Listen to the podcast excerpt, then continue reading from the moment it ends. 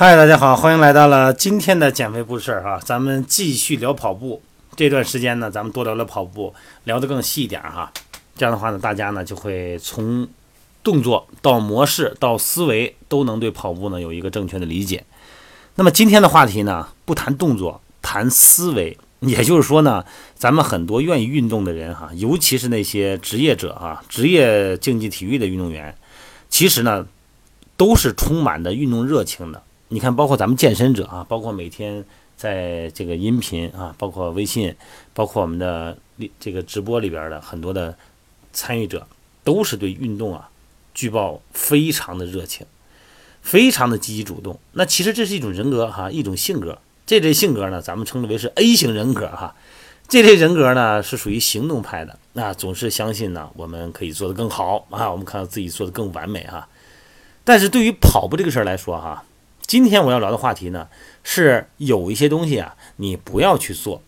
就是你不要去做那些多余的动作。哪些动作呢？那好好讲讲哈。你看我在之前的跑步姿势这个动作状态中呢，介绍的就是说很多身体的姿态呢，它是由多少年演化过来的，也就是说呢，它是一种自然生长状态。咱们在跑步的瞬间要考虑的事儿呢，其实是越少越好。咱们不要做的这么细节那么多，去让大脑去主观控制什么哈，尤其是你要控制你该控制的，有很多东西，如果你要是每个细节都控制的话，恐怕你会顾此失彼。咱们的身体的重力哈，绝对比咱们人类自己产生的力量还要大，在跑步过程中，这一点呢，咱们之前聊过了哈，所以说呢，咱们必须学会不要去阻挡重力，让重力呢推动我们前进，那么这样呢。在简单的抬腿离开地面的动作的时候呢，就能保证自己的能量。也许呢，有很多的这个，就是不要去想、不要去动的这种多余动作呢，一旦形成了改改变起来会很困难哈。比方说，一只脚抬起来以后，不要去管这只脚再踩回地面的动作，那么这个事儿呢，应该交给重心自己处理就好了哈。有很多人呢，还要去刻意的去蹬踏哈。你看，当你抬起来也跑完步以后，一只脚抬起来以后，那么大腿的后后侧的肌肉嘛，腘绳肌啊，臀部肌肉，把腿抬离地面之后，那么你必须完全放松这块大腿的肌肉，顺其自然的呢，让它抬起的脚呢，轻轻的落回地面。那这个时候呢，这只抬起的脚呢，重新变回支撑脚。而且呢，身体躯干的同时呢，是在它的正上方，也就是说，脚的落地点和躯干、脖子和头成一条直线。那么相反呢，如果你刻意的去蹬踏地面，有大量的蹬地动作，以往前产生足够的推动力嘛，是这么想的哈。那么一大堆问题就出来了，而且呢，会很麻烦。首先呢，流畅的节奏破坏了，动作不流畅了，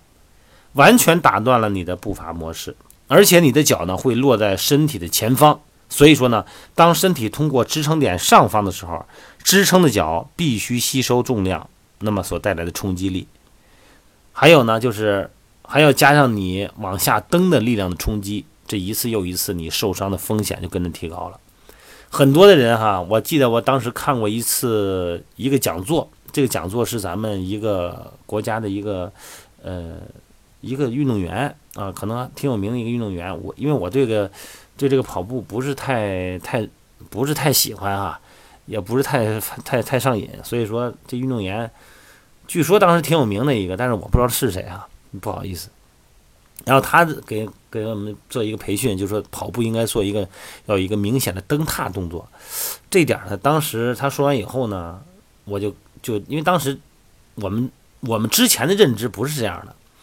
他上来以后来了一个应该有一个明显的蹬踏动作。我就当时对这句话非常敏感哈，那之后呢也经过论证，肯定是不对的，尤其是长跑哈，短跑呢不用说了，你必须得蹬踏，但是长跑马拉松的话，你长距离的话不可能有蹬踏动作。这个蹬踏的动作呀，这是完全的是耗费能量，而且这个这个能量呢，应该拿应该用在重新抬腿这个步骤上，这个才是最重要的哈，让脚自然的落下去，那么需要全心投入，但是做到了才能。掌握这个自然放松的状态。一开始的时候啊，如果你一直就在让自己完全的蹬地啊，充分的蹬地发力的时候，你变成自然落体呢，恐怕你要还要练一段时间啊。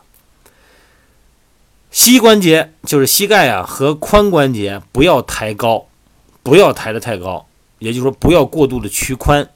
也不要刻意的向前迈大步。这种动作呢，同样消耗能量。之前咱们聊过了啊。其实人的大腿很重的哈，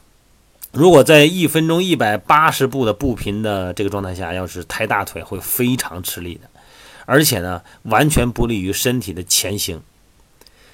这个刚开始跑步的朋友们有这个感觉哈。刻意的抬腿，第二天呢，你的大腿根疼啊，屈髋肌群疼，而且你的胫骨前肌，就是让你产生足背屈的肌肉呢，也会巨酸无比。在跑步过程中呢，你唯一要做的呢，只是抬起你的支撑腿到骨盆正下方的位置就 OK 了，不要做的太多。那么这项工作呢，主要是咱们大腿后侧肌群哈，来完成一个后伸的动作。后侧的大腿肌群呢，把小腿抬起来以后呢，如果你还抬了大腿和其他肌群呢，就势必要消耗能量，还会造成身体疲劳。把腿的任何一部分往前送啊，这说明你得花时间，然后等身体的其他部位赶上了前伸的腿，然后才能离开这个支撑点，这是浪费时间哈。那么同样哈，伸直膝盖，就是膝盖你伸直也会打乱你的跑步的整个的频率。因此呢，绝对不要把腿伸直。我看很多早上起来跑步的人，那腿伸的溜直啊，有时候你感觉他膝盖好像都不打弯儿，这是一个很严重的错误哈。那么这样的话呢，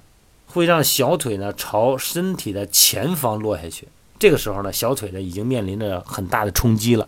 如果呢再加上你速度再快一点哈，那种剪切的力，那你这个冲击力是非常大的，小腿呢受到的冲击非常大，尤其是膝盖和踝关节。因为着地的时候腿是伸直的，所以说呢没有任何的缓冲啊，在这个冲击力呢产生的疼痛呢，真的让人你想起来都会疼。很多的疼痛呢是这样产生的，就是这种冲击直接的冲击性的载荷没有缓冲产生的剪切产生的哈。很多人呢因此呢膝盖滑膜囊呢就会充血啊，就会水肿啊，几个星期呢走路都走不了。如果呢这个其实呢，如果你要是伸直腿这个问题呢。其实还有一个问题就是，跑的会影响你的整个的速度。你腿伸直呢，然后再加速向前跑，这样的话呢，你的腿呢就在身体前方。咱们之前聊过哈，你的身体的整个身体呢，一定要通过你的支撑点，你才能抬起来。这样的话呢，就让你的频率呢就降得很低，而的制动效应呢产生的力量就会更大，往前的速度呢就会更慢。一定记住哈，千万不要伸直腿。还有一点呢，不要做的什么呀？就是你的胳膊，一定记住哈，咱们不要看短跑，或者说咱们看很多体育节目啊，那种慢镜头，哇，这个跑步的胳膊摆动的好帅啊哈，然后三角肌前后抖动，哇，非常的帅。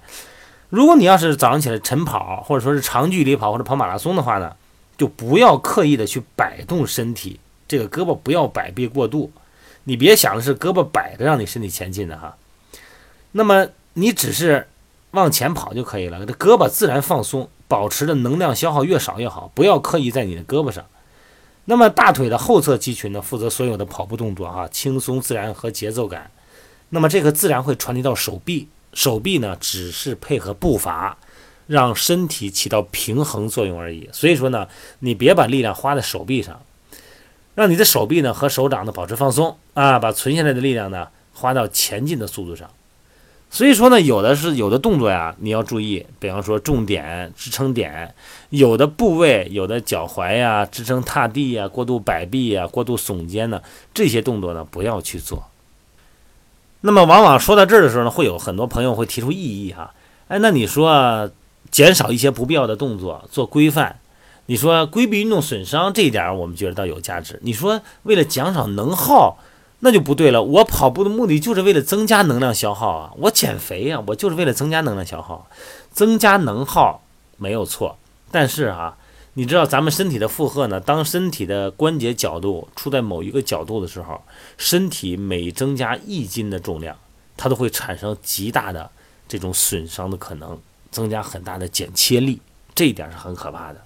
我们。用最好的跑步的姿态，让身体处在张弛有度的状态下，这样我们可以多跑几步，多跑一段时间。一定记住，你所消耗的能量，它是跟时间和运动心率成比例的。也就是说，在减肥过程中，我们跑步的运动心率啊，在最大心率的百分之六十到八十之间，不是说心率越高越好。你不用通过说我这个肌肉是不是消耗了更多的能量来平衡消耗多少的脂肪，那不一定哈。我们只要有时间了，有心率了，啊，你的脂肪消耗呢，它就是一个合理的范围内，不要把过度的无用的消耗呢用在这些过度的动作上，它只会增加你的运动损伤。